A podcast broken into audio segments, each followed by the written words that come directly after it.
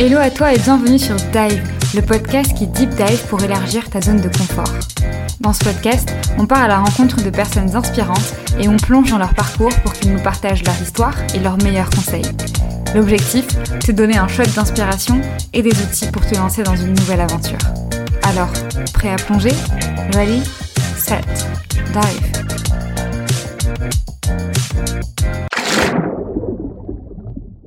Il est l'heure de réaliser ses rêves. Si Julia a choisi ce nom pour ses conférences, ce n'est pas sans raison. Cette formule, elle retrace ce pourquoi Julia semble avoir travaillé pendant des années. Croire en elle-même et croire en ses rêves. Développement personnel, mindset, croyances limitantes, confiance en soi, Julia a fait ce pari qu'encore trop peu de personnes osent faire, investir sur soi. Passer du temps à se comprendre, à comprendre à quoi l'on aspire et quelles actions mettre en place pour atteindre nos rêves. Une conversation empreinte d'authenticité, d'humilité et de volonté de vous élever à votre tour. N'hésitez surtout pas à aller la soutenir et à mettre 5 étoiles au podcast si l'épisode vous plaît. Bonne écoute Comment tu vas Julia? Trop bien et toi Shaima, ça va? Ça va super. Je suis super contente de te recevoir. En plus, ça fait longtemps qu'on était censé tourner cet épisode. Euh, je vais pas en dire plus pour l'instant. Je vais te laisser te présenter de la façon dont tu le souhaites. Ok, bah écoutez, euh, salut à tous. Moi je m'appelle Julia Cantaradiou, euh, j'ai 22 ans, je suis encore étudiante, mais j'ai lancé plusieurs projets euh, avant la fin de mes études, puisque mon rêve euh, quand je terminais mes études, c'était de me dire ok, je vis de ma boîte. Tu vois, donc c'était un peu ma mon objectif. Et donc en fait aujourd'hui ce que je fais, c'est que je fais des conférences. D'ailleurs tu étais là mercredi soir. J'ai lancé une conférence qui s'appelle Il est l'heure de réaliser vos rêves. Je donne aussi des formations dans les écoles de commerce pour les étudiants, pour leur apprendre à développer leur réseau. Et enfin, je bosse en freelance euh, sur de la création de contenu, du copywriting, de l'organisation d'événements. Donc j'ai plusieurs, euh, tu vois, euh, casquettes en freelance. Mm, mm. Et, euh, et je fais ça pour des gens que je kiffe. Donc tu vois, j'ai bossé avec Samuel Durand qui fait du documentaire. Là, je bosse avec Nina Ramen. Et, et voilà ce que je fais. J'ai aussi un podcast qui s'appelle Julia Oui. Wonders, qui est un peu à l'arrêt en ce moment, mais qui m'a, qui a été mon projet, premier projet euh, entrepreneurial. Ouais, je pense que c'est comme ça que je t'avais découverte Ok. avec Julia Wonder. Ok. Euh, avant qu'on aille euh, qu'on aille un peu sur tous tes projets, etc., on va remonter un peu en arrière. On va commencer par les profondeurs. De quoi tu rêvais quand t'étais petite? Hum, quand j'étais petite, je me rappelle avec ma meilleure amie, elle s'appelait Ibtissam, on était euh, on, on était vraiment meilleurs potes, on pouvait passer des heures au téléphone et tout, et on faisait tout le temps. euh, Enfin, c'est surtout elle qui me le disait. Tu vois, mais je pense que j'avais pas trop de rêves quand j'étais petite, mais c'est elle qui me disait quand on est petite, on ira en Afrique, on ira fonder des écoles, tu vois. Et elle me disait tout le temps ça, on va faire une fondation, on va faire un truc pour aider les enfants et tout. Et, euh, et franchement, je, je me rappelle pas d'avoir des rêves quand j'étais petite. Que- Quand j'étais petite, je voulais être décoratrice intérieure. c'était mon rêve à moi. Et euh, et ouais, non, c'était ça, c'était beaucoup ça. En fait, c'était même pas mon rêve, c'était tellement elle qui me le rappelait que je, m'étais mis à, tu sais, me dire, ouais, bah ouais, vas-y, faisons ça. voilà, je pense que c'était ça. Et puis, en fait, moi, je viens d'un environnement quand même où, tu vois, ma mère, elle a été salariée toute sa vie, elle était quand même un peu dans cette, euh, enfin, elle m'a élevée seule, donc c'était assez difficile. Donc, j'étais pas trop dans le mindset en mode, ouais, entrepreneur, mindset, nos limites et tout. Ouais. J'étais plutôt dans la, dans la, enfin, je, voyais que ma mère elle travaillait, qu'elle qu'elle était seule et tout, donc euh, elle, elle m'a beaucoup inculqué, tu vois, le fait que la vie c'était quand même difficile, Mm. euh, que faut se battre, euh, tu vois, et et je pense pas que je m'autorisais à à rêver très grand. Enfin, j'ai j'ai aucun souvenir en tout cas de moi euh, petite qui rêvait de faire des trucs. À part si, ou je sais pas. En fait, je sais pas. Je me rappelle que tu vois quand j'ai commencé à arriver genre euh, au collège, ou ouais, au collège, euh, je regardais une série qui s'appelait Glee. Je sais pas si tu connais. Ouais, carrément. Et tu vois, je pense que Glee, ça m'a révélé un truc euh, de euh, le show, la scène, tu vois, cette ambiance euh, école de commerce à l'intérieur, euh, tu vois, université américaine, tu balances les trucs et tout. Et en fait, tu vois, ils s'éclataient tellement. Et tu vois, ils avaient ce gros rêve de Broadway et tout. Je me rappelle Rachel Berry, qui est la personnage principale, elle, son rêve, c'est d'être à Broadway et, et, euh, de chanter Barbara et tout. Et tu vois, je pense que le fait que dans le film, je la, enfin dans la série, je la voyais réaliser ses rêves. Enfin, tu vois, avant c'est toujours faire ses rêves. Elle avait son vision board tous les matins, elle se levait à 5 heures du mat pour faire son, tu sais, son épileptique avec son, son rêve en tête, tu vois. Je pense que ça, ça m'a rappelé que, euh, tu vois, moi aussi, j'avais des, son vélo éli- elliptique. elliptique, épileptique, j'ai dit. Oh mon dieu, ouais. Ça, c'est les courtes de sommeil. non, non, son vélo elliptique, ah oui, oui, confusion. et ouais, ouais, je pense que ça, ça m'a autorisé à me dire que, tu vois, ce que j'avais envie, c'était quand même la scène, euh, rencontrer des gens et tout. Et tu vois, j'ai pas forcément mis des mots sur ça pendant assez longtemps parce que la scène, tu vois, j'allais pas devenir chanteuse. Et en fait, c'est revenu, je pense, plus tard avec le, avec les conférences et que quand j'ai commencé à avoir 18 ans, tu vois, j'ai regardé tout le temps des, des confs TEDx sur Internet. Mm, mm. Et, euh, et j'aimais trop, tu vois, je passais Ouais. des heures à regarder ça euh, en anglais et tout, ça me fascinait. Et première fois euh, que hum, un jour, un pote me dit ah mais Julia, il y a un TEDx dans ta ville, tu vois. Et en fait, je suis allée en vrai, j'ai vu que c'était des étudiants qui le faisaient, et je me suis rendu compte qu'en fait, euh, bah tu vois, c'était possible d'organiser un TEDx, et que, tu vois, il y avait à notre c'était à notre Mhm. portée aussi, tu vois. Ouais. Et donc après, j'ai commencé à rejoindre le TEDx de mon école de commerce le jour où c'était c'était possible. Après, bah ça m'a plongé dans l'univers des conférences. Je me suis dit ok, euh, c'est c'est ça que je veux faire, et maintenant j'ai lancé la mienne, tu vois. Ouais. Voilà, mais je spoil pas trop, tu sais. Carrément. En fait, ça me fait penser à Connect the Dots de, enfin, ce que disait Steve Jobs, mais que, en fait, il y a plein de choses où, petit à petit dans ta vie, il y a comme des graines qui sont semées et en fait, tu mets des années à te rendre compte et à, bah, justement, connect the dots. Euh, pour découvrir genre ce que t'as vraiment envie de faire et du coup le fait que tu vois genre Glee par exemple Mm. c'était une première euh, une première euh, graine semée sans que tu t'en rendes compte sans que tu puisses mettre de mots c'est ce que tu disais et tout et en fait c'est des années après euh, enfin t'as les TEDx t'as les conférences et tout et Mhm. tu te dis ah mais oui mais en fait ça fait sens Ouais, maintenant Ouais, c'est clair. Mais je pense que, tu vois, même tu, je referai euh, trois, quatre épisodes euh, prochainement. À chaque fois, je vais identifier des nouveaux petits trucs qui me disaient, ah, mais j'avais déjà ces, ces signes avant-coureurs qui me faisaient dire que j'aimais Ouais. ça, tu vois. Mais c'est juste que t'oublies, tu vois, ta mémoire, elle sélectionne les moments et tout. Et tu vois, euh, pour te dire, je me rappelle même pas de quoi j'ai rêvé quand j'étais petite, tu vois. ouais Alors que, bah, je suis sûre que j'avais des rêves en vrai, mais c'est juste que là, je me rappelle même plus, tu vois. quand j'ai quand je t'ai écouté parler pendant la conférence euh, mercredi de ce que j'ai compris tu vois un peu de ton parcours et des quelques échanges qu'on a eu t'es un peu tombée amoureuse genre du du networking du dev perso de réaliser tes rêves etc etc t'es passée par quel palier pour en arriver là? Pour en arriver là, c'est-à-dire pour me rendre compte que j'aimais le dev perso, les rencontres Ouais. et tout ça. Euh, bah en fait, je pense que c'est vraiment. Alors, en fait, euh, pendant toutes mes la première partie de ma scolarité, tu vois, avant que j'arrive en école de commerce, Mm. je m'étais je m'étais jamais intéressée au dev perso, tu vois. J'avais, enfin, non, j'abuse. En fait, j'avais pas conscience que c'était du dev perso, plutôt. ok Tu vois, je suivais des trucs sur Instagram que j'aimais Ouais. bien et tout, et tout. Je- en fait, ça a commencé par le body positive. Donc c'était peut-être quand j'avais euh, 14-15 ans. J'ai commencé à suivre des comptes body positive euh, de femmes, euh, tu vois, qui, qui montraient leur bourrelet, qui montraient leur cellulite Mhm. sur Instagram et tout. Et ça, ça a commencé à me faire du bien. Et tu vois, c'était un peu euh, des perso niveau 1, tu vois. Après, j'ai commencé à, tu vois, lire plus en plus de contenu sur la confiance en soi et tout, mais j'avais du mal à dire euh, ce que c'était le dev per- tu vois j'avais j'avais pas ce mot développement personnel vraiment Ouais. tu vois je lisais ces contenus et tout et euh, en fait ça s'est accéléré quand je suis arrivée en école de commerce parce que euh, tu vois avant j'étais euh, tu vois la fille bonne élève euh, qui manquait beaucoup de confiance en elle qui avait euh, bah, toujours des bonnes notes mais euh, jamais confiance dans sa capacité tu vois et en fait quand je suis arrivée en école de commerce euh, je sentais que j'avais plus envie d'être que cette bonne élève euh, académique. Je sentais Mm. que j'avais besoin de me prouver des choses à moi-même dans le terme de projet aussi, tu vois. Pas juste euh, écrire des dissertations Ouais. euh, à l'école, mais tu vois, lancer des trucs, euh, tu vois, gagner de l'argent aussi, tu vois. J'avais, c'était une fierté aussi pour moi de, de lancer des projets. Mais je sentais qu'il y avait plein de, de trucs qui me retenaient dans, dans mes croyances, dans mes Enfin, je, sais même pas à quel point j'en avais conscience, mais tu vois, c'était pas fluide pour moi de, de lancer tout ça. J'avais envie de le faire, mais tu vois, j'avais quand même des, des, Ouais. des bons blocages. Et, euh, et en fait, tu vois, un des premiers trucs que j'ai envie de faire quand je suis arrivée en école de commerce, c'est de créer mon auto-entreprise. Tu vois, donc euh, je me rappelle, j'arrive à j'aime un... donc je suis je suis en train d'étudier à Grenoble École de Management, une école de commerce. Et tu vois, ma rentrée c'est en septembre et je m'appelle euh, être dans mon studio étudiant et de me dire de, de me connecter sur le site de l'URSSAF et tu vois d'essayer de commencer à créer un statut et tout. Et en fait, je me rappelle qu'à chaque fois, à la dernière étape, je bloque, tu vois, genre Hmm. j'ai tout le temps un blocage et tout. Et c'était pas que ça, c'était aussi, tu vois, même dans mes dans mes relations euh, perso, tu vois, en école de commerce, j'avais beaucoup peur de pas trouver ma place. Ouais. Parce que c'est quand même un univers. En fait, au final, maintenant avec le recul, tu te dis qu'il y a tellement d'étudiants que tu trouves tout le temps ta place. Mais j'avais beaucoup d'a priori de. J'avais vraiment peur de devoir jouer un rôle. J'avais peur que ce soit une ambiance trop, euh, tu vois, gosse de riche, euh, ouais un peu. J'avais vraiment peur de ça et de, de de pas du tout me sentir bien, tu vois, parce que souvent à l'école, ça m'est arrivé de pas me sentir bien. Et je pense que c'est aussi à ce moment-là que j'ai cherché dans le dev perso euh, des choses qui m'ont permis de d'être plus euh, à l'aise avec moi-même, tu vois. Ouais. Tu vois, je cherchais un, un moyen de me dire, ok, comment je peux juste être moi et ne pas avoir à m'adapter aux autres, mais plutôt être moi et attirer les bonnes personnes. Et, euh, et un autre truc qui m'a fait un gros travail de dev perso aussi, c'est que tu vois, euh, je trouve les ruptures amoureuses ou les euh, trucs sentimentaux, enfin les, les relations sentimentales, euh, ça m'a aussi fait faire un grand travail sur moi-même, tu vois, parce que ça joue sur bah, ton estime de toi, euh, comment tu comment tu cherches la reconnaissance parfois dans le regard de quelqu'un d'autre et tout. Et euh, et ouais, ça c'est un aussi un, un vecteur.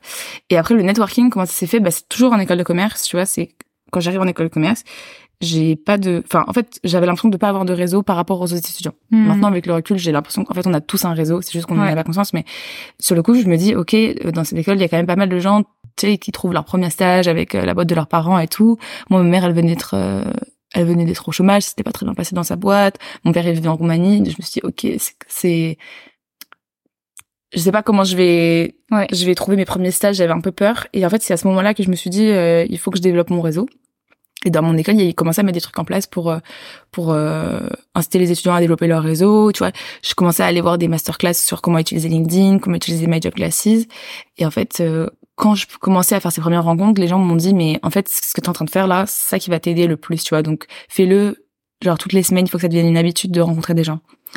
Et, sur le coup, c'est mais c'est c'est trop, tu vois. Enfin, j'avais j'avais pas cette mentalité euh, réseau où tu vois prendre l'habitude de faire tout le temps de nouvelles rencontres et tout. Mm. C'est pas spontané quand t'es quand t'es étudiant. Tu trouves ça assez euh, bizarre en fait de parler à des inconnus, tu vois, d'aller parler à des inconnus comme ça. Et en fait, euh, je me suis je me suis lancée dans le dans le truc. En fait, j'ai pris beaucoup de plaisir à faire ça parce qu'à chaque nouvelle rencontre, j'apprenais un peu plus sur moi.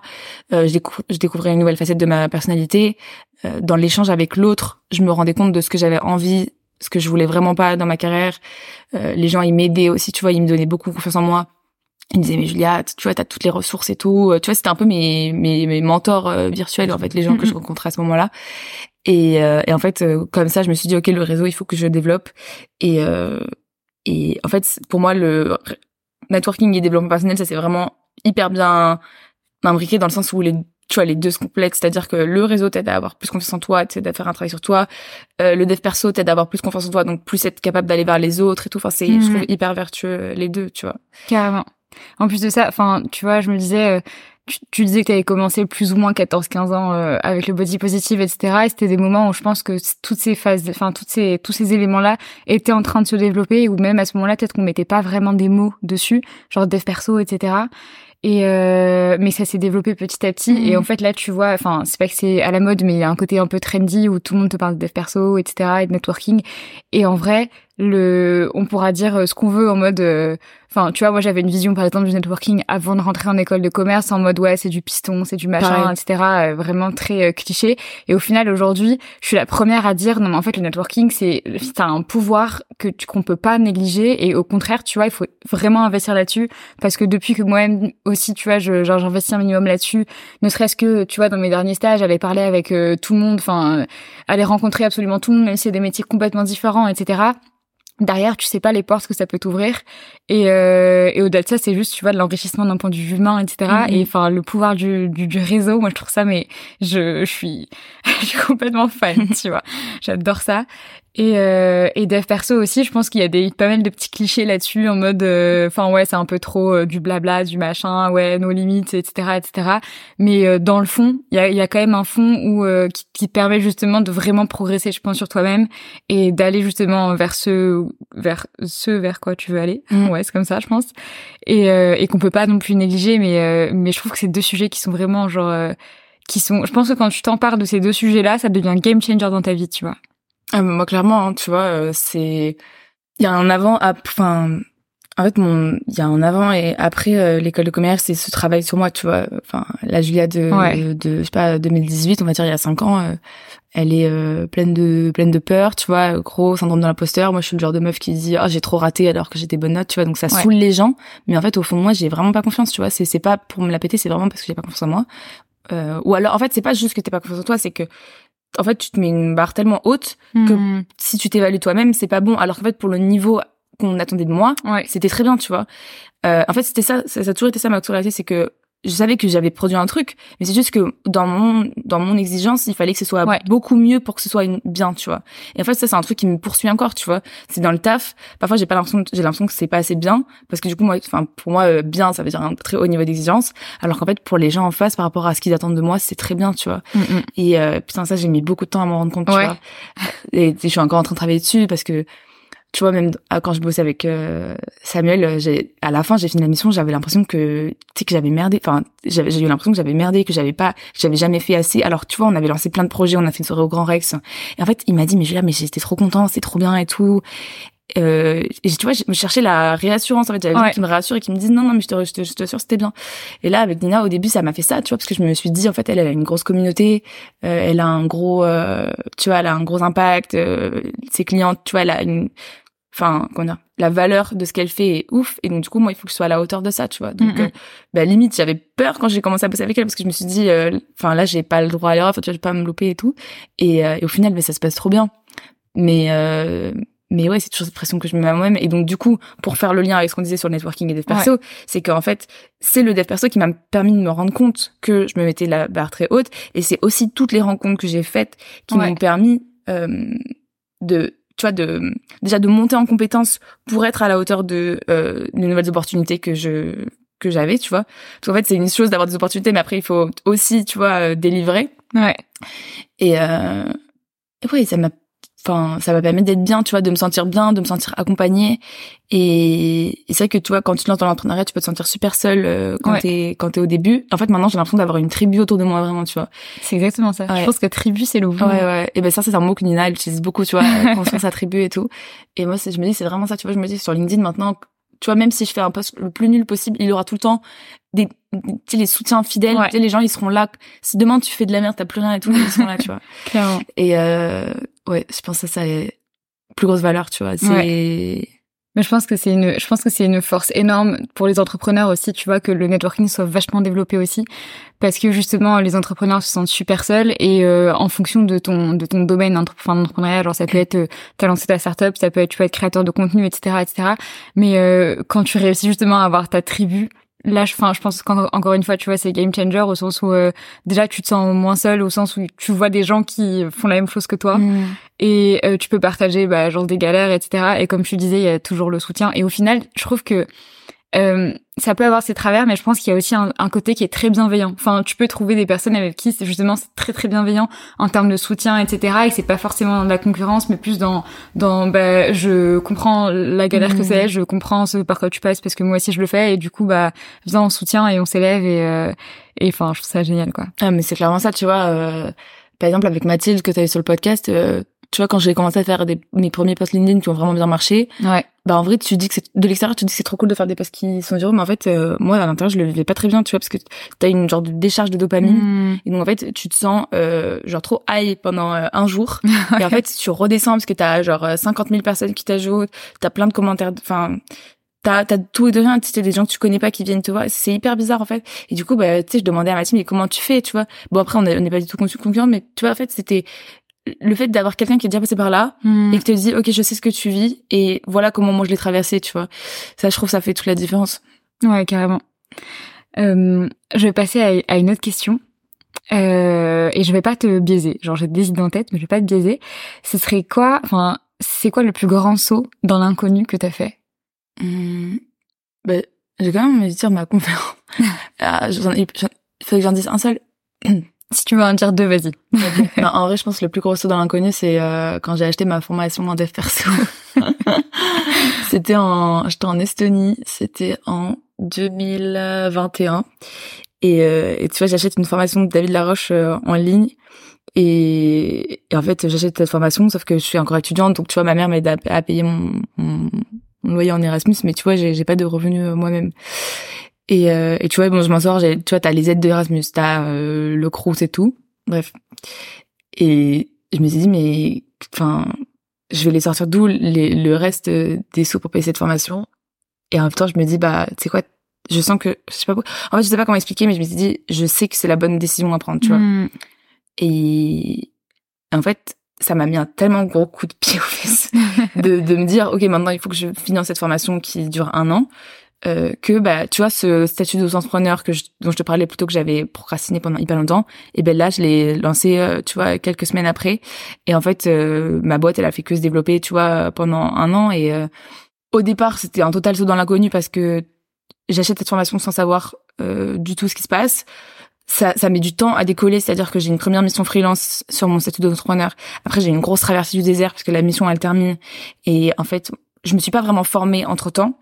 Tu vois, j'avais fait une mission, j'avais pris la première mission comme ça euh, avec les petites compétences que j'avais, mais j'avais pas développé une vraie expertise Ouais. sur un sujet. Et du coup, T'avais fait quoi si enfin, Ouais, en fait, j'avais fait, euh, c'était une podcasteuse et euh, tu vois, elle, elle cherchait un peu à recruter un stagiaire ou un bras droit ou un truc comme ça. Et donc Ouais. en fait, c'était, euh, tu vois, sur ses missions du quotidien, euh, peut-être l'aider sur le podcast, l'aider à créer des réels, euh, l'aider à écrire des posts LinkedIn, l'aider à faire ses descriptions Instagram, tu vois, des petites tâches comme ça. Et hum, Et elle m'avait délégué ça et ça a duré deux mois. Et après, tu vois, je me dis putain, mais maintenant je fais quoi, tu vois? Et, et du coup, qu'il faut encore payer la formation. Ah bah il faut toujours payer la formation parce que la formation c'est tous les mois. Et du coup, là, je me rends compte en fait ma ma boîte, je sais pas quoi vendre. Je vais, je me, je me sens pas du tout de prospecter des boîtes, d'aller vendre une expertise que j'ai pas, de vendre du hmm. rêve, je sais pas quoi. Et du coup, je me dis bah tu sais quoi là, il faut que je, faut que je finance mon mon, ma formation et j'avais une autre problème à ce moment-là, c'est que euh, mon loyer avait grave augmenté. Parce que j'habitais en Estonie et en fait c'était en Estonie, il y a deux il y a deux périodes de l'année. Tu vois, tu as les charges d'été et les charges d'hiver. Okay. Et tu vois, les charges d'été, elles sont pas du tout chères parce que tu mets pas de chauffage. Sauf qu'en hiver, il fait euh, moins ouais, Et donc, du coup, tu mets le chauffage à fond. Et moi, j'habitais dans un dans un appart qui était pas très bien isolé. Tu vois, il y avait j'avais des très grandes fenêtres et la fenêtre, elle était, il y avait un tout petit peu de d'air qui passait. Okay. Et donc, du coup, bah en fait, ça consommait à fond. Et en fait, quand j'ai vu ma première facture d'électricité arriver en décembre, je me suis dit, oh putain. En fait, c'est il faut, là, il faut vraiment, vraiment que je gagne de l'argent. Et donc, du coup, euh, je commence à, à déprimer un peu parce que tu vois le jour où je reçois ma facture je me dis putain mais meuf tu vas faire quoi tu vois? Donc euh, je me rappelle le 15 janvier je rentre de d'un mois de vacances de Noël et je chiale dans mon appart au retour. Et je me dis ok là je fais quoi? Euh, et je me dis bah il faut que je bosse tu vois il faut que tant pis si je vais pas bosser en freelance je vais je vais prendre un un, un job. Et euh, et je sais pas pour me pour me détendre pour me changer les idées euh, je vais à une soirée d'Erasmus. Le tu vois le premier 15 janvier ça correspond à l'arrivée des étudiants du deuxième semestre. Et euh, et à cette soirée d'Erasmus je dis aux gens ouais j'aimerais bien bosser vous savez enfin vous avez pas des mhm. trucs et tout. En fait il y a un gars d'Erasmus qui était là depuis le début de l'année que je connaissais qui m'a dit ouais ouais dans ce bar et tout euh, c'était vraiment le bar étudiant où tout le monde allait. Dans ce bar ils cherchent les gens du premier semestre viennent de partir donc ils cherchent. Et du coup bah tu vois une semaine après j'étais j'ai pris le job et euh, en fait, j'ai bossé du coup six mois là-bas. Ouais. Et, euh, et je me dis c'était trop drôle parce que tu vois par rapport à ce que je m'étais fixé de me dire euh, ok je me lance dans l'entrepreneuriat je vais bosser en freelance et tout euh, c'était un downgrade de ouf tu vois parce que je m'étais enfin j'avais l'impression de m'être un peu plantée tu vois j'étais en mode ah ouais ben ça a pas marché. Alors que non c'est pas ça a pas marché c'est juste que ça se fait pas du jour au lendemain tu vois. Et genre c'est pas je me lance en freelance et il y a là tu vois c'est il faut apprendre à comprendre quelles sont tes compétences. Il faut apprendre à à vendre, enfin, tu vois, à trouver des clients. Euh, tu vois, enfin, le, le process est long. Enfin, ouais, le, chemin est... le chemin est long pour comprendre ce que t'aimes, ouais. ce en quoi t'es bon, euh, pour faire savoir aux autres que t'es bon là-dedans, pour qu'ils aient envie de bosser avec toi. Tu vois, c'est c'est plusieurs briques en fait qui, qui prennent du temps et tu vois, c'est un peu de création de contenu LinkedIn, c'est un peu de moi, je me suis beaucoup formée aussi. Euh, c'est un peu de recommandations. Euh, mm. J'avais des projets perso, donc j'avais organisé donc les gens, ça leur donnait beaucoup confiance aussi. Et tu vois, après, au bout de six mois, j'ai commencé à bosser dans une agence euh, euh, LinkedIn en freelance. Et là, après, je me suis dit, ok, là, c'est bon, c'est le c'est le début de de d'un truc plus sérieux où tu vois j'ai j'ai je me suis formée au copywriting mais maintenant je peux bosser là-dedans tu vois c'est mm-hmm. c'est plus euh, Julia qui bosse au bar et et voilà donc en fait pour en revenir à ton à ce de l'inconnu bah tu vois c'était c'était complètement euh, sur le coup j'avais l'impression d'avoir pris une décision débile tu vois d'avoir euh, acheté cette formation parce que c'était au-dessus de ce que je gagnais à, à mm-hmm. l'époque et en même temps euh, mes meilleures décisions tu vois. Vraiment meilleures décisions parce que ça te ça te pousse à faire des trucs que t'aurais pas du tout fait si t'avais pas eu besoin de gagner de l'argent tu vois. Et je pense que ça m'a fait créer ma boîte beaucoup plus tôt que que je l'aurais fait si j'avais pas, ouais, pas acheté, tu vois. Carrément. Je rebondis sur un truc qui m'a vachement marqué que tu as partagé pendant la conférence. C'est cette histoire, tu vois, des petits bouts de papier dans le bar. Ouais, bah en fait, euh, quand je bossais euh, au bar karaoké, tu vois, la plupart du temps, le bar était blindé parce que c'était un bar étudiant vraiment euh, en plein centre-ville. Et du coup, bah, je, quand je bossais au bar, je bossais de souvent de 19h à 4h du mat, tu vois. Mais heureusement, souvent les mardis soirs ou les lundis soirs, c'était c'était vide. Et quand quand le bar était vide, bah, je me posais derrière le comptoir et euh, je prenais des petits bouts de papier, enfin les, les, bouts de papier que les gens utilisaient euh, pour euh, commander des chansons du karaoké, et j'écrivais des j'écrivais des idées dessus, tu vois. J'écrivais des objectifs, j'écrivais des, des choses que j'avais envie de faire, et tu vois, je c'est dans mon rêve en fait. Tu vois, j'étais en mode bah ok, j'ai envie de faire des conférences, j'ai envie de, j'ai envie d'écrire un bouquin. Tu vois, j'ai du mal à me rappeler exactement de tout ce que j'écrivais là-dedans, mais tout ce qui me passait par la tête, euh, je le mettais là sur ce bout de papier, tu vois. Et après, je les mettais dans mes poches. J'avais ma, j'avais ma doudoune de, de serveuse, c'est-à-dire, euh, tu sais, une doudoune rouge avec écrit euh, le nom de la bière locale, genre un truc. Et je, je, remplissais mes poches de ça. Et genre, quand je rentrais chez moi, j'avais dans ma chambre, il y avait plein de petits bouts de papier partout. Et, et en fait, je me dis que cette période, tu vois, à la fois, elle était grave difficile parce que je faisais que me comparer à, à d'autres gens que je voyais. Et tu vois, en fait, en parallèle que je bossais au bar, euh, j'organisais des TEDx. Donc euh, j'étais j'avais j'étais j'étais toujours dans mon association étudiante euh, de de TEDx. Et euh, en fait du coup je me comparais aux speakers que je voyais, tu vois, tu vois Valran, enfin Enger, plein plein de gens que je trouvais trop inspirants. Et tu vois je me trouvais un peu nulle par rapport à eux, j'étais OK, je suis là, je suis au bar, tu vois, eux ils sont entrepreneurs, euh, ça ça marche pour mm-hmm. eux et tout, euh, ils réussissent et moi j'avais l'impression d'être nulle, tu vois. Et je pense que je m'en voulais aussi de pas prospecter ou tu sais de pas avoir plus la hargne, genre de pas euh, forcer pour trouver une entreprise, bosser absolument en freelance et tout. Et en fait c'était quand même pas très sain d'avoir ce type de, de comparaison. Mais en même temps, j'arrivais quand même à avoir des des pensées très positives. En fait, je sais pas, j'alternais entre des pensées ultra négatives euh, de euh, putain je suis je suis je suis là euh, qu'est-ce que tu fous de ta vie et tout. Et des pensées grave positives en mode mais meuf arrête de te de te mettre la pression c'est juste six mois c'est un job étudiant tu tu vas pas faire ça toute ta vie donc mm. genre c'est c'est juste transitoire et, et en vrai c'est fun tu vois. Genre en vrai c'était trop enfin moi j'ai avec le recul j'en ai que des bons souvenirs de cette période tu vois parce que j'ai passé des, des soirées avec des internationaux, euh, tu vois, c'était un bar karaoké, donc c'était trop bon délire et tout. Et ok, même si j'étais pas en train de vivre mon rêve à, cette période-là, bah j'étais en train de construire quelque chose, tu vois. En fait, c'était, enfin, mes projets en vrai, c'était construits déjà au bar, tu vois. C'était déjà en train d'alimenter cette vision. Ouais, carrément. J'étais déjà en train d'essayer de, de financer des formations avec euh, l'argent que je gagnais et tout, donc. Euh, c'est un, processus en étapes et ouais les petits papiers ça me rappelle que que tu vois c'était juste transitoire et que tu vois mon objectif à long terme c'était c'est autre chose, tu vois. Ouais, mais en vrai, c'est pas évident, surtout aujourd'hui où tu vois, euh, on voit sur euh, LinkedIn, sur Insta, partout, on voit beaucoup les réussites. En fait, euh, enfin, ceux qui, ceux qu'on voit, c'est ceux qui ont réussi. Mm.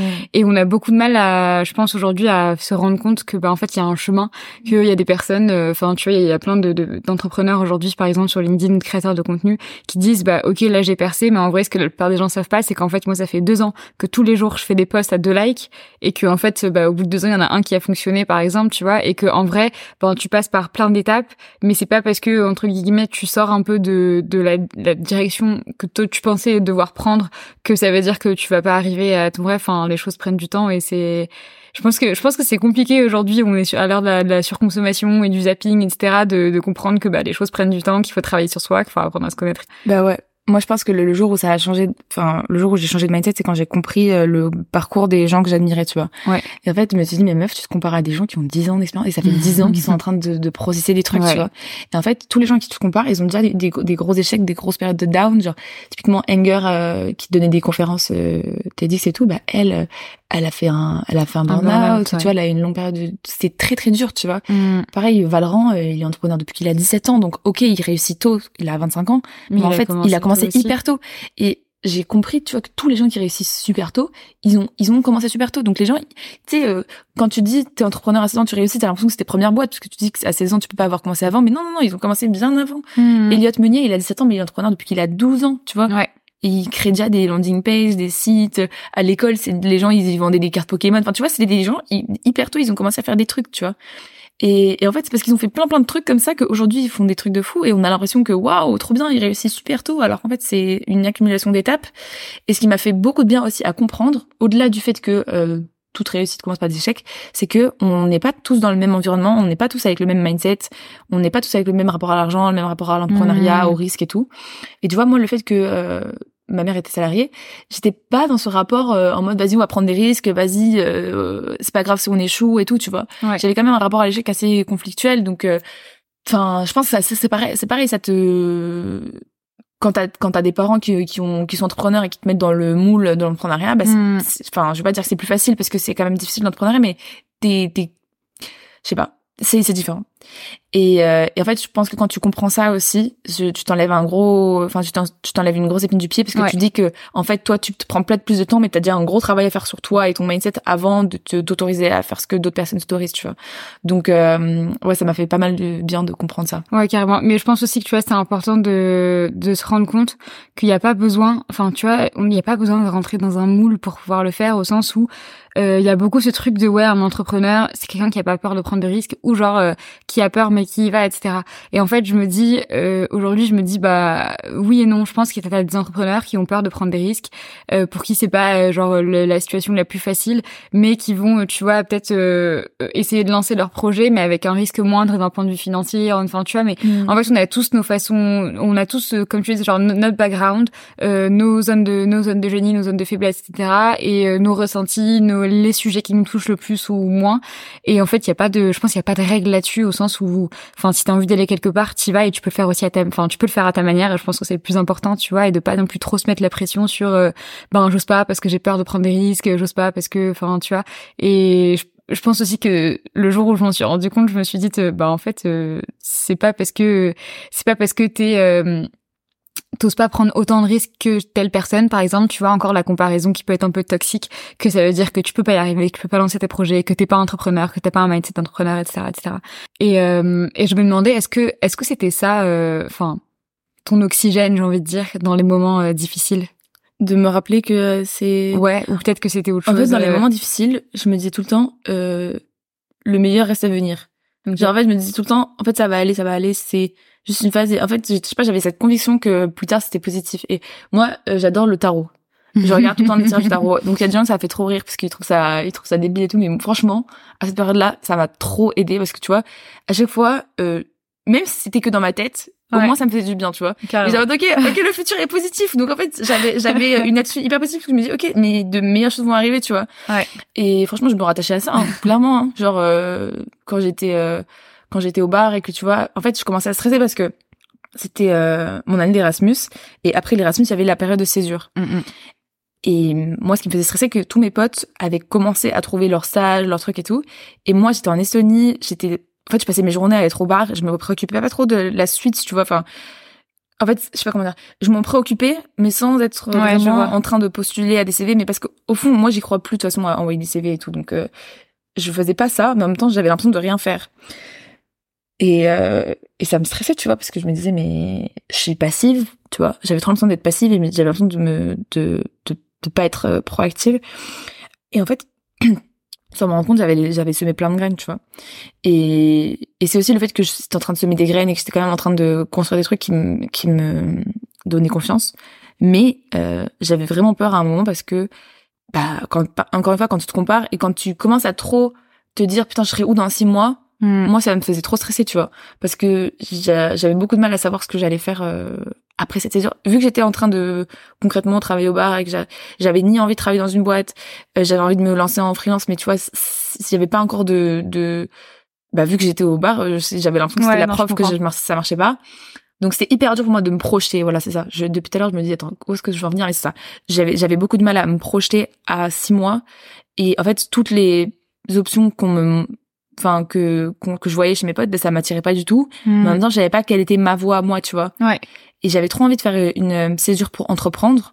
Et je me disais mais enfin je sais pas ce que je vais faire tu vois pendant exactement pendant cette période là et tout. Donc euh, en plus je sais que ma mère elle était pas très favorable à ça parce que elle euh, enfin tu vois elle avait très peur du côté financier de l'entrepreneuriat. Hmm. donc elle me disait mais Julia vaut mieux que tu tu tu prennes de l'expérience dans une entreprise avant de créer ta boîte. Vaut mieux que tu sois salarié d'abord parce que tu vas faire tes armes et tout. Et ensuite, quand tu auras de l'expérience, tu pourras te lancer à ton compte.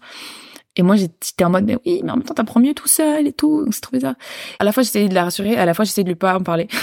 Parce qu'en fait, euh, comme ça, moi, elle se, elle ouais. pas, tu vois. Donc, souvent, j'ai fait mes trucs dans mon coin. Ouais. Je lui en parlais pas. Et juste une fois que c'était fait, je me disais au fait, euh, je vais faire une conférence, tu vois. j'ai fait la même chose sur le podcast. J'ai lancé le podcast et en fait, j'ai laissé ma mère tomber dessus euh, d'elle-même. un jour, en fait, j'ai fait un podcast. un jour, je descends, euh, je descends de ma chambre, tu vois, et t'as ma mère qui, qui est sur son téléphone et qui me regarde et je comprends pas, tu vois. Et, et là, elle, elle, clique sur un truc. Et là, j'entends le jingle de Aux Horizons. Et je fais, ah bah ouais, bah on a voilà. Bonsoir, c'est moi. en fait, je pense que c'est le genre de moment où déjà que tu as du mal à gérer toi-même tes propres craintes. Si en plus de ça, tu rajoutes à ça les craintes et les insécurités des autres, je pense qu'en fait, ça te met des barrières trop fortes mm. pour justement euh, avancer. Je pense que c'est une façon de se préserver aussi euh, pendant un petit moment. Ça veut pas dire qu'après ils sont pas contents. Ouais, ouais c'est ça. Je me rends compte aussi que tu vois, ma mère, elle, elle est, elle est un soutien pour tout dans ma vie, tu vois c'est juste dans l'entrepreneuriat où elle c'est pas son c'est pas c'est pas son domaine familier tu vois mhm. au final, ma mère maintenant, elle est trop contente de ce que je fais et tu vois, elle me, elle est, elle est trop fière de moi. tu vois, je lui envoie les trucs sur les conférences, tu vois, tout ce que, enfin, quand je me fais inviter sur euh, la dernière fois, je suis passée sur un, une émission qui s'appelle euh, Café Freelance. Et tu vois, c'était un plateau, un peu comme une, un, peu comme un plateau télé. Ouais. Et, euh, je sentais que ça, tu vois, dans ses yeux, ça lui a fait trop bizarre parce que, tu vois, c'est ta petite fille, tu vois, qu'elle, elle me dit mais tu vas passer à la télé, je veux En fait, ma mère avait partiellement raison, tu vois. Enfin, elle avait en partie raison que j'étais quand même trop inexpérimentée pour me lancer toute seule et que j'avais besoin de l'expérience d'autres personnes euh, pour lancer mes propres projets, tu vois. Et finalement, euh, la solution, c'était de faire un entre-deux, tu vois. La solution, c'était de bosser en freelance, mais freelance quand même euh, avec des gens qui savaient que j'étais jeune et que j'étais pas une freelance comme des gens sur Malte où c'est en mode juste une presta et t'as pas de relation, tu vois. C'est des, des gens qui m'ont quand même mentoré euh, quand j'étais freelance. ça, je trouvais que c'était le meilleur truc à faire parce que à la fois ils me formaient, à la fois ils avaient cette bienveillance, cette douceur dont j'avais mhm. besoin parce que je me lançais et j'avais besoin de faire mes armes et de prendre confiance en moi. Et en même temps, bah, j'étais quand même autonome, tu vois, j'étais quand même responsable de ce que je faisais.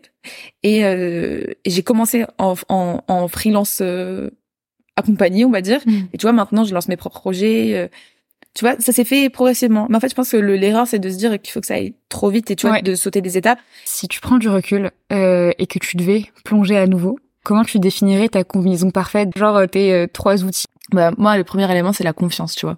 Confiance en toi, confiance dans les événements à venir.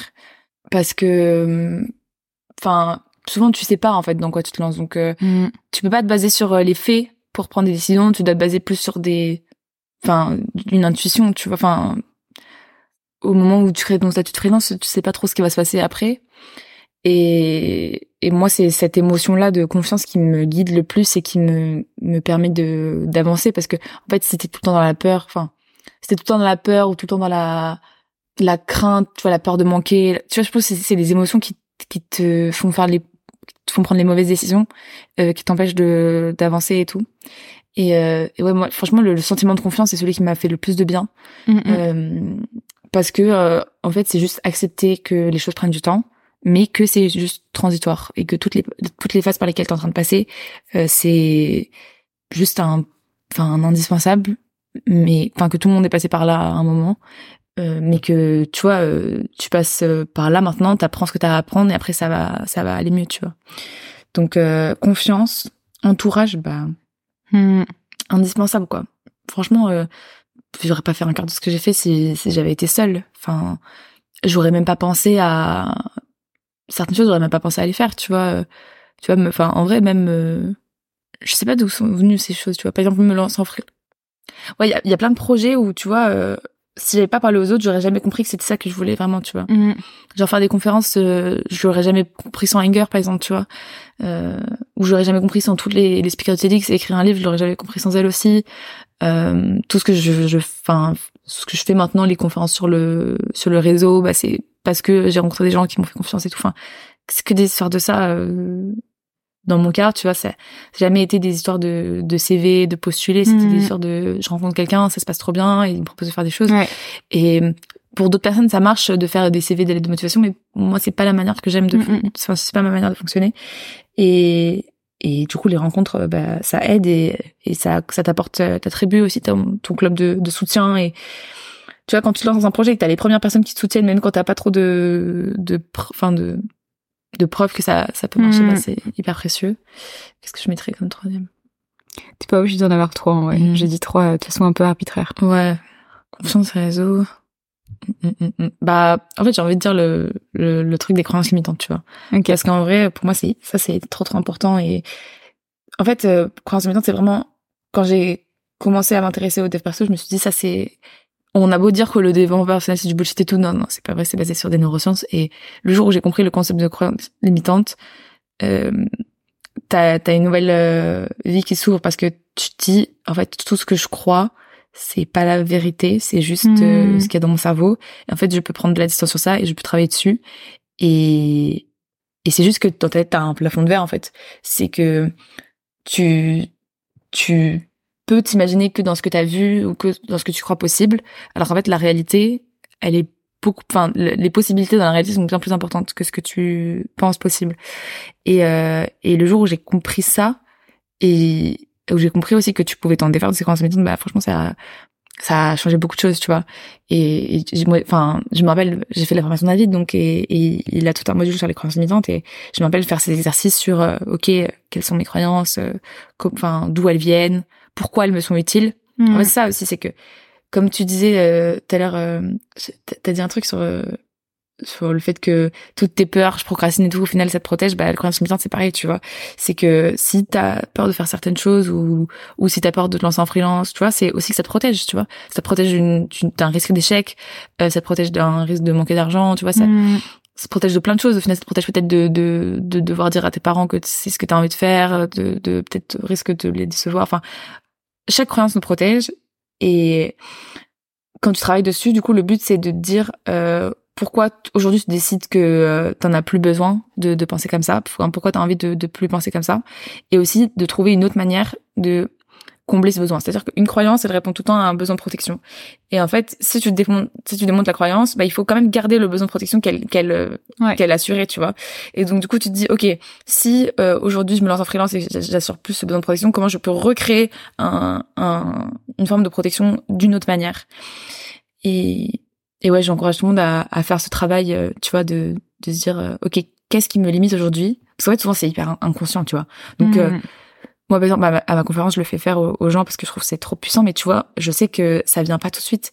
Enfin, quand tu quand es sur le papier, t'as pas conscience de, de toutes les limites dont t'es imprégné parce que pour toi, c'est normal de penser comme ça, c'est pas une croyance limitante, c'est juste la réalité. Tu fais pas la différence, en fait, entre ce que tu crois et la vérité il y a pas de, y a pas de vérité mais tu vois la, ouais, non mais bref je sais pas comment dire on s'est compris ouais c'est ça et du coup quand tu arrives à, à, mettre le doigt sur des choses que qui te limitent et en fait que les autres n'ont pas tu vois c'est ça qui m'a aussi dans dans l'entrepreneuriat ce qui peut aider dans les réseaux c'est de voir comment pensent les gens C'est quoi hmm. leur manière de voir les choses? Moi, par exemple, avec euh, j'ai interviewé euh, Théo Audace, tu vois, il a un million d'abonnés sur TikTok. Et tu vois, lui, par exemple, sa vision de l'entrepreneuriat, c'est un jeu. Tu vois, genre lui, dans sa tête, c'est comme Mario Bros le truc. Et donc, tu sais, il saute, et tu sais, genre, il saute, c'est game over, ensuite il recharge des vies et tout. Mais en fait, j'ai l'impression qu'il voit tout dans, sa, comme un jeu dans sa vie, tu vois, même quand il est en rendez-vous avec des clients, euh, tu sais, il s'amuse à, placer des mots, euh, genre, il s'amuse à placer des mots genre roquefort, ou je sais pas, salade et tout. Et en fait, tu te dis, mais le mec, il se prend tellement pas au sérieux que, en fait, il apporte les choses avec tellement moins de, de bagages et tout. Et du coup, je trouve que ça aide aussi de, de s'imprégner de la vision du monde des gens Hmm. Et, et, tu vois, en fait, quand tu vois leur manière de penser, tu comprends pourquoi ils arrivent à faire ce qu'ils font, tu vois, parce qu'ils pensent pas comme toi. Et donc, du coup, si t'arrives aussi à t'imprégner de leur façon de penser à eux, et eh ben, ça va t'aider à, toi, ne, ne plus penser avec tes, tes, fardeaux et tes valises trop lourdes, mais genre avoir un, un esprit plus ouvert, tu vois. Carrément. Voilà.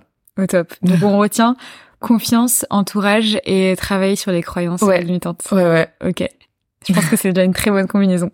Et je reviens un peu sur euh, ta conférence avant de passer à la question d'après, mais euh, du coup c'était mercredi qu'on a fait la, enfin que tu que tu as fait la conférence, mais j'étais là. Euh, et euh, et je, je, me permets juste de te faire en fait une petite promo parce que je pense que c'est important, tu vois, de, de partager ça. Et j'avais fait un post juste après. Je suis ressortie de cette conférence. Enfin, je suis ressortie. Déjà pendant la conférence, j'ai lâché mes meilleures larmes, mmh. alors que c'est le truc qui genre m'arrive jamais en public, tu vois. Et j'étais. Et en plus, je me souviens, je me retenais, hein, tu vois. Je me retenais sur mode bon, Shaima, arrête de déconner, là, arrête de pleurer, mmh. c'est bon. Et au bout d'un moment, je me suis dit bon, on s'en fout. Et euh, tu vois là j'ai une larme qui est en train de couler parce que je, je me remémore le moment et en fait on a juste pour euh, pour les auditeurs et auditrices c'était c'était pas une conférence classique où euh, juste euh, t'es assis et puis t'écoutes et en fait euh, au, mieux tu prends des notes mais basta. Là c'est une conférence qui se voulait vachement euh, dans la dans la participation aussi de de de, de, l'auditoire. Et tu nous as fait tout un travail je vais pas je vais pas spoiler ce que t'as fait tu vois les gens iront voir de même mais tu nous as fait tout un travail pour travailler sur notre vision jusqu'à définir enfin nos objectifs etc travailler sur les croyances limitantes. Et il y avait aussi Sarah Saidi qui a fait des travaux, euh, enfin qui, qui est venu faire euh, plus ou moins du breathwork, etc. Mais euh, mais voilà, et, et c'était un moment qui était vachement puissant au final. Et je pense qu'on était tous ceux qui ont découvert, tu vois, ta conférence ce moment-là, s'attendaient pas du tout à ce que ce soit aussi puissant. Donc j'ai cru comprendre. Ta, ta prochaine édition, c'est quand? 9 août. 9 août, ok. Je, suis, je me sens l'avoir vu dans tes stories. Donc ceux qui qui l'ont pas fait, franchement, vraiment, allez-y, foncez. J'imagine que tu auras d'autres éditions encore à part le 9 août, donc euh, pas de souci. Mais je j'insiste parce que vraiment j'ai euh, j'ai trop kiffé ce moment-là et j'en suis ressortie. Euh, tu vois, j'ai même pas. ça peut paraître con, mais pour moi c'est c'est significatif. J'avais même pas envie de mettre de musique ni rien. En fait, je voulais pas. tu sais, genre quand, tu mets de la musique, je trouve que ça te conditionne un peu dans un mood. Mm. Et j'étais tellement dans mon mood, genre, euh, enfin, à réfléchir créatif et tout, genre, euh, je suis rentrée, euh, je sais pas, j'ai mis 40 minutes à marcher sur et juste à réfléchir, etc. Mais c'était génial, donc merci pour ce moment-là. Et, et du coup, c'est quoi tes prochains terrains d'exploration? Hmm. Je sais, en fait, c'est une bonne question parce que je sais pas si je suis autant en mode exploration qu'en mode consolidation, tu vois. Hmm. J'ai l'impression que là, je suis plus en mode consolidation, mais j'ai quand même un gros projet qui arrive, c'est d'écrire un livre. Ouais. Donc euh, j'ai presque signé avec euh, Erol. Enfin, en gros, ils ont validé mon projet et euh, bah, ils sont en train de m'accompagner sur l'écriture du livre, donc il devrait sortir en février 2024 sur euh, l'importance du réseau pour les étudiants. Et en gros, là, mon prochain terrain d'exploration, c'est vraiment de développer les interventions dans les écoles. Mm-hmm. Donc, je suis vraiment en train de chercher comment je peux bah, avoir de plus en plus de, tu vois, de prise de parole, de, de moments avec les étudiants pour les former justement au réseau j'ai beaucoup confiance dans le fait aussi que euh, ça arrivera de LinkedIn. Tu vois, c'est pas forcément que moi qui l'ai hmm. prospecté et tout, c'est aussi de plein de rencontres que je pourrais faire. Mais euh, mais du coup, ouais, c'est un peu à explorer comment je peux développer ça. Ouais. Et euh, et du coup, bah l'écriture, c'est aussi une exploration parce que tu vois, c'est c'est paradoxal. Tu vois, quand j'ai commencé à écrire le livre, je me suis dit ah bah c'est bon, l'écriture, j'écris tous les jours sur LinkedIn depuis deux ans. Euh, euh, c'est fluide pour moi. et en fait, pas du tout parce que écrire un livre, ça demande quand même une une vision de ce que tu veux dire. Ouais. Enfin, ça me ça m'apprend l'humilité hein, vraiment ce travail parce que enfin, je pense pas que je sois non plus euh, un ego sur ce maintenir mais euh, c'est quand même un un super long processus euh, où parfois tu te sens très seul tout ce que tu écris tu trouves ça enfin au début tout ce que tu écris tu trouves ça trop nul tu vois et donc du coup mhm. t'as l'impression que ça mérite pas d'être sur papier et tout en fait c'est accepter d'écrire des trucs nuls en fait c'est vraiment ça le plus gros conseil d'écriture que je retiens de ce qu'on a c'est accepter d'écrire des trucs nuls t'as besoin d'écrire des trucs nuls pour écrire des trucs bien tu vois ouais donc euh, ouais, c'est ça mon exploration. Et, et sinon, ouais, je suis surtout en mode consolidation de euh, ce que j'ai lancé avant, tu vois. Donc euh, je commence à bosser en free, donc là je bosse avec Nina. Euh, continuer à écrire sur LinkedIn, continuer à, à faire mes conférences. Ah c'est une autre exploration que j'aimerais faire aussi. C'est euh, il y a un an, j'avais commencé un compte TikTok pour les étudiants. Ouais. et tu vois, j'avais genre 3000 abonnés, ce qui est pas beaucoup pour TikTok. Et, et je l'avais, je l'avais laissé parce que à la fois euh, côté santé mentale, côté addiction aux écrans, euh, côté euh, que je, je prenais pas du temps pour créer du contenu et hmm. du coup je me retrouvais à le faire un peu en last minute.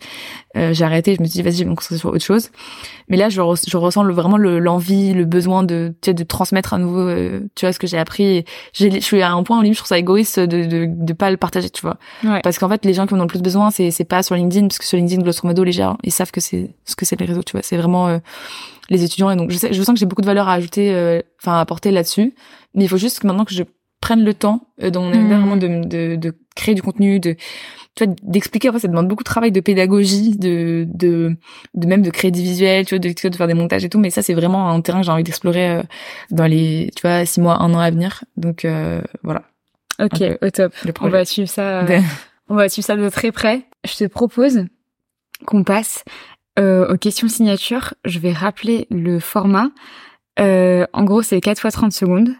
Pour, avec quatre questions différentes qui correspondent à chacun des, chacune des lettres de Dive.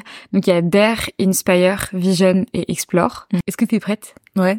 J'ai 30 secondes pour répondre à chaque, non, c'est quoi ça? Ouais. Première question, c'est sur Dare, donc sur Oser. Est-ce que t'as en tête un outil pour aider les gens, tu vois, à passer à l'action, à faire le premier pas? Ok, je vais donner l'exercice que j'ai donné dans la conférence. En gros, quand tu oses pas faire le premier pas, euh, c'est pas juste que tu procrastines, c'est que t'as des peurs. Et donc en fait, le truc que je conseille de faire, c'est identifier qu'est-ce qui te fait peur, et qu'est-ce que tu te penses au moment de le faire et quand t'arrives pas à le faire.